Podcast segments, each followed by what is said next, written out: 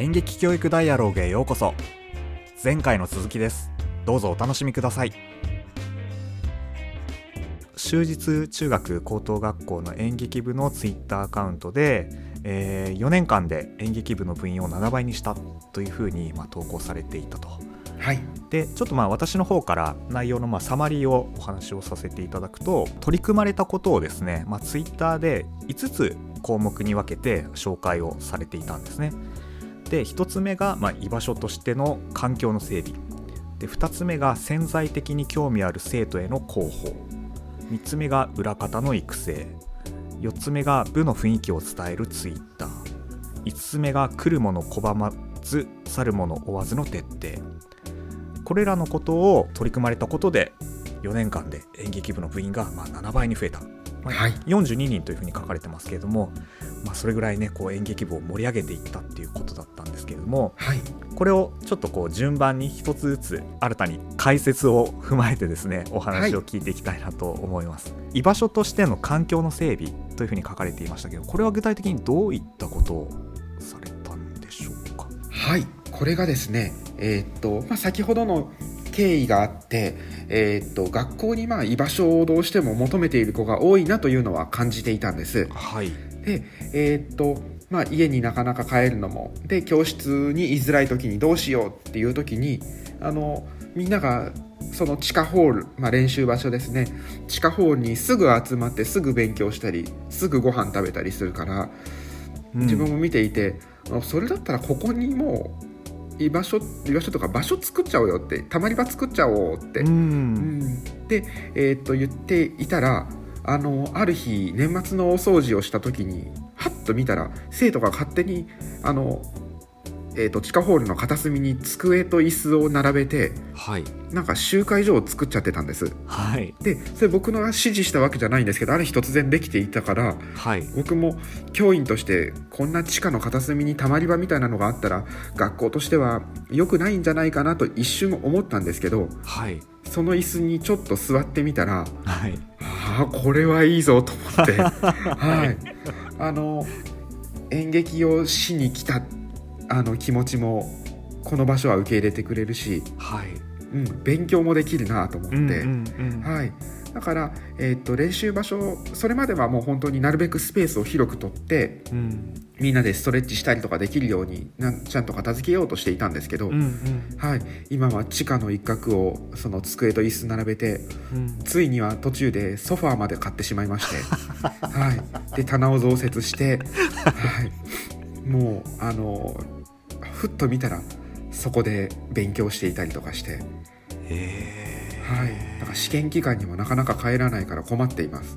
ああなるほどね。居心地がいいからね、あそうそうなんです、でもあのやっぱりそこに来ると仲間に出会えるっていう場所が学校にあるっていうのは、はい、生徒たちもよく考えたもんだなと思いまして。確かに。はい。だからあのー本当に昼休みとかにも座っていたり朝、はい、えー、始業1時間以上前7時半ぐらいから中学生が座って勉強していたりとか、うんはい、えー、はい。だからまああのこの環境が整うことによって、うん、あのみんなが演劇部に来るその目的だけじゃなくて、うん、なんか学校に来る時の心の支えにすごくなっている印象を受けますね。なるほどはい。何でしょう？なんかリーダーシップを発揮するような生徒さんがいてなんかその子がこう主導してそういう雰囲気を作ったりとかしたんですか？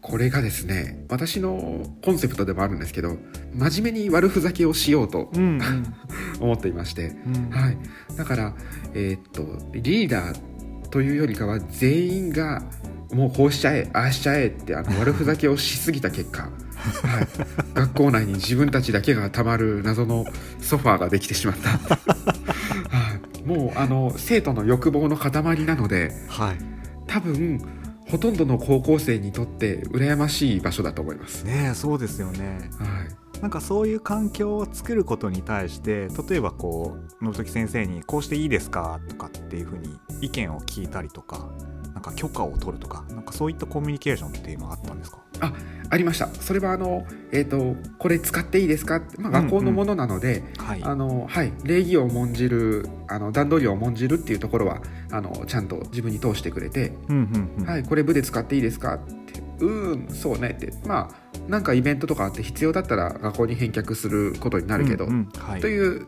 あの説明だけつけておいたんです。はい、でもあとはそれで何を作るかは僕は知らなかったので、はい、行ってみたらびっくりしました。そっかそっか。目的は聞かずその道具だけ使っていいかどうかっていうのは確認があったってことなんですね。はい。なんであの最低限、えーと、大人が責任取れる範囲で、はいはい、あのやってみたということなんですけど。へえ面白い、はい、だからその時はみんながリーダーでやっていたみたいです。へえあのリーダーというかえっ、ー、と共犯って言ってました。はい、はい、そうですね。共犯ですね、はい、共犯って言ってました。なるほどな。なんか憧れありますよね。そういうこう秘密基地的な場所というかね。なかなかその大人自体もあまりこう踏み込めないけれども、はい、まあ覗きに来てもいいよみたいなね。そういうそうですね。花園的な空間ってちょっと憧れありますよねそういえば自分が高校生の時にもちょっと人が足りないからって無理やり入らされた新聞部の部室を、はい、あの友達と勝手に粗大ごみ置き場中庭から拾ってきたテレビを設置して、はいはい。はい、そこであのなんとか電波受信してニュース見られるようにしたり、はい、コーヒーメーカー持ってきて置いたりしていました。先生のあの過去の体験がしっかりと受け継がれてますね。そうですね。みんなやっぱりちょっとあると嬉しいなという場所って、うん、そういう感じなんだなと思います。なるほどな。ちなみにそういう空間を作ることに対して、はい、学校の運営側っていうのはどういうふうに見ていたり考えたりしているんですか？はい。これはですねえー、あの率直に言うとあまり、えー、良くないと 思っていると思いますきっと。はい。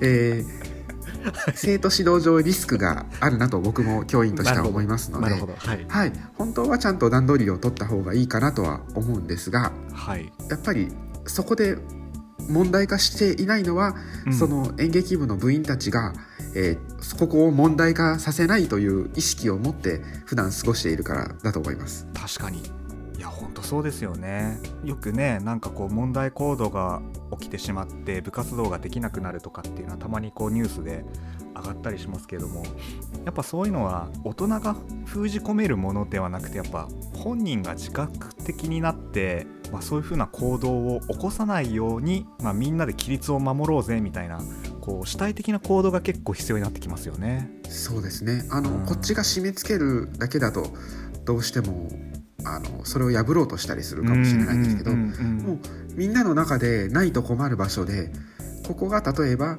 他の生徒のたむの場所になったりとかしたらもう一発で撤去なので、ね、そうですよね、はい、だから、使った人は、えー、定期的にゴミ箱を自分で、えーと、捨てに行きますし、はいはい。えー、食べたものとかはきれいに片付けて、はい、あのここはなんか、えーと、きれいに管理されている場所なんだっていうことはあの誰にでも分かるような状態にしています。いや素晴らしいですね。自分はあのお土産で持ってきたおまんじゅうとかをですね、うん、ずっと机の上に誰「取ってください」ってメモして置いててちょっとかびてきたりするのを 捨てるというぐらいしかしてないです。なるほど本来まあルールって本来そうあるべきですよね。あの外側から作るものじゃなくて自分たちで決めるというかね。あはいそれはもう自分もちょっと学ばせていただいたところで。すいやすごいないやなんかもうこのことだけでなんか掘り下げたい感じですけどもちょっと次行きましょうかね。はい、はい、お願いします。はい。そして2つ目ですね。えー、潜在的に興味ある生徒への広報ということを書かれていましたけれどもこれは具体的にどういったことでしょうか？はいここがちょっとあのセンシティブなことも言うかもしれないんですけど、はい、はい、もう生徒の思いとして、えー、っと1年間に6公演はあまりにもしんどかったということだったんです。うんうん、で、えー、っと特にその春の時期はですね2月公演、えー、4月公演6月公演があったんです。で、えーっと特にその4月の公演が年度の始まりですごくきつい中であれがあることによって本当にちょっともう演劇しかしてないって本当に辛いです。しんどいです。っていうことがあったんです。はい。でそれを聞いて4月公演って何のためにやってるの？って言ったらうん。それはもちろん校内公演して入部者を増やすためですって言ってたので、うん。ああそうって2日 2days でやるんだって自分もその演劇わからないまま 2days 見たんですけど、えっと、来るのがあの出ている生徒の友達とごくまれに1人2人新入部員新入生がっていう感じだったんです。うんうんうんであの公演のアンケートとかをみんなでちょっとあの分析してみたんです。うんはい。そうしたら「まるちゃんかっこよかったよ」っていう意見。これはもちろん嬉しいんですけど。はい。はい。新入部員としてはすごいなと思いましたかっこいいなと思いましたっていう意見が主で,、うん。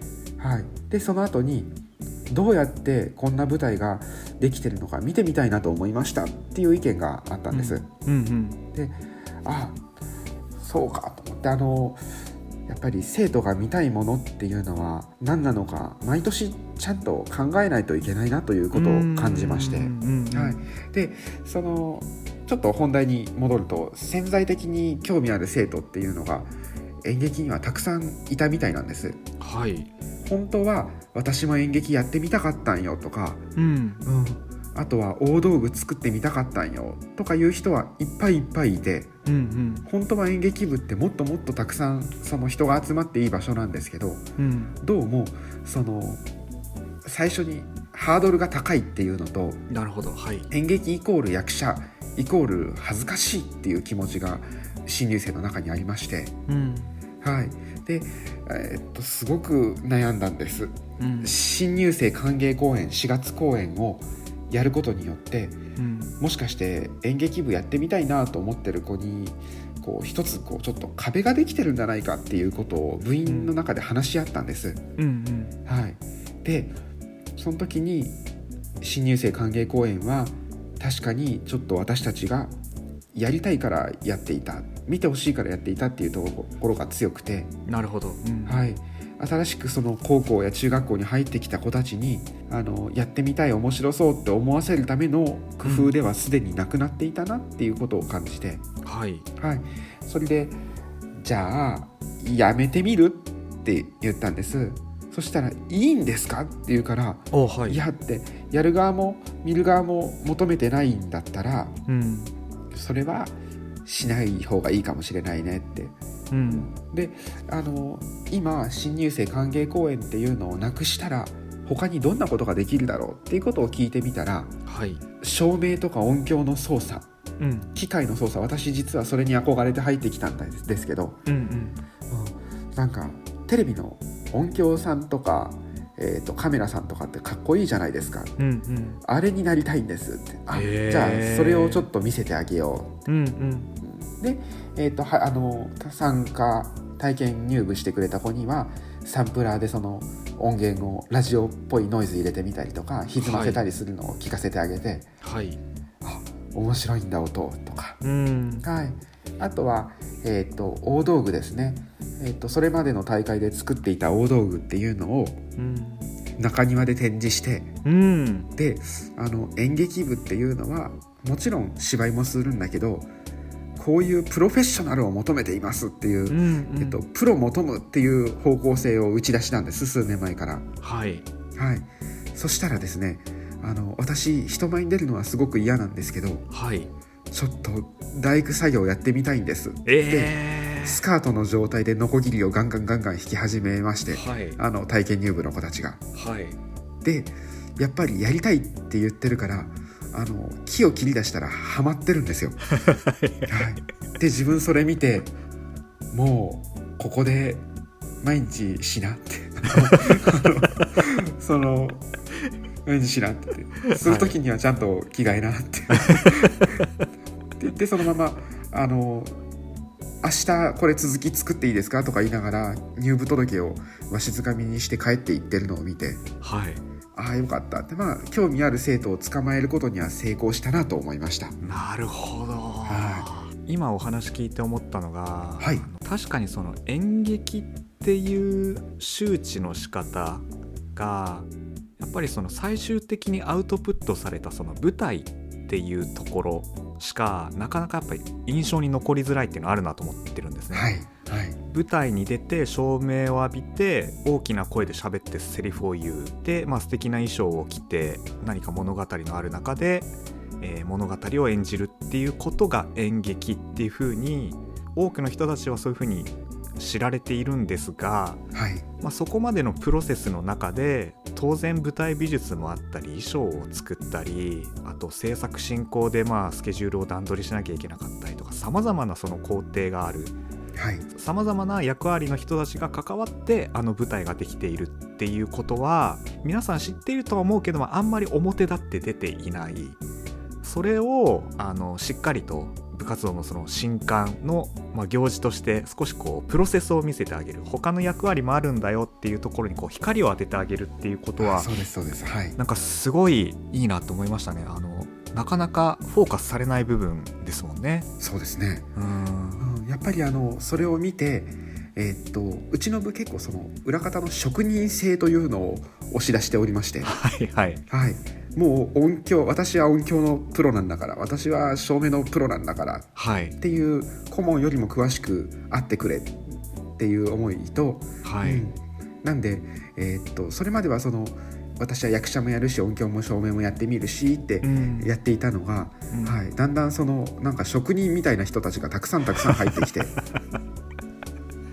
かっこいいんですあのいけん。その格好でそれ触ったらいかんだよってあいいっすね。いいっすね。あいいですね。って言いつつで後輩が、あのプロとしての振る舞いみたいなのを見せていたら、うん。すごいいい顔で成長したなつって、はい、なんか現場を見てるなという感じです。いやーいいなー。なるほどななんか先輩というか親方みたいな先輩が何人かいるのがうちの部の特徴でもありますね。あこれがあの次お話しするあの裏方の育成にもそのままつながる形です。ーあはいありがとうございます。じゃあ引き続きじゃあその3の裏方の育成についてはい。はい。お願いします、ですね。なので、えー、とそれまで人数が少ない時はもう、うんあの役者さんが空いた時間で大道具を作って衣装を作って、うん。で一生懸命やっていたんです。で人数が少ないからこうするしかないじゃんとは思っていたんですけどうん。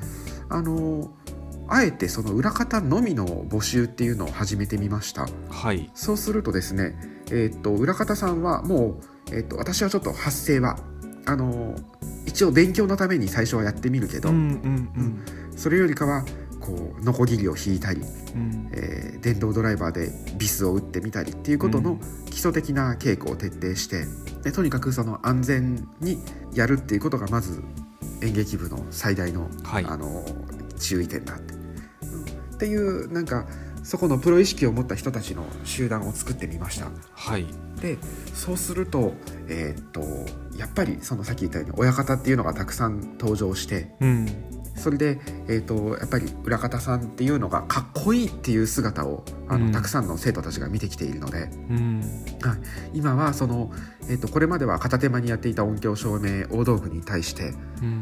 やっぱあの先輩かっこいいなセンスあるなっていうところをみんな、はい、あの思いながら、えーとさいうんあの活動しています。最初にその専門的なことをやる子たちはい、でつまりその例えば大道具を作ることになった時にはい。必ずしもそれがなんか好きだけどやったことがないような子たちもいるのかなと思ったんですけどもそのあたりっていうのはどういうふうにこう指導をしていったものなんですか？そうですね。えっとですね。うちの部がもう好きなことしかしなくて良いという えっと、状態なんです。最初にあの集まった段階で、うん。えーっとどうやってみるっていろんなことやってみるっていうのを僕が聞いてます、はい。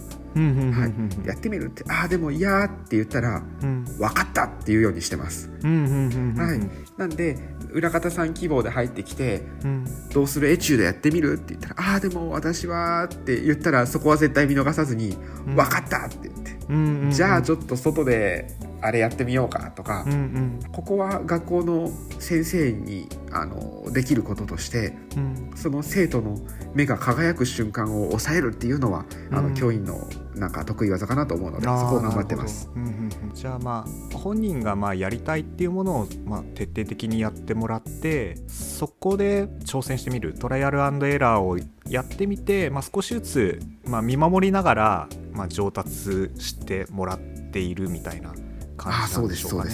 はい、そこそこに対してこうなんか新たに外部の人がこう入ってきて、教えるとかっていうことをされてたのかなと思って。部内でいくつか講習した後に例えば他校に赴いて大道具を作っているところを見学させていただいたりだとか。なるほど。はい。はい。あとは、まあ、岡山にあの劇団を主催されているあのネジ頭先生という方がいらっしゃるんですけど、はい。その方をお招きしてはい。もう大道具の稽古をつけていただいて、なるほど、はい、そうしたらやっぱりあの外部の方から学んだ瞬間にその目が変わるというか、うんうんうんうん。こんなにかっこいい人になりたいなっていう、うん。あの気持ちをもとにやり始めるのでうん。あの振る舞いが全然違うという状態ですね。いいですね。めちゃめちゃいいですね。私も入りたくなりました劇部に。なるほどな。あありがとうございます。はい、じゃあ続いて4つ目の部の雰囲気を伝えるツイッター。この点についてはどのようなことをされたんでしょうか？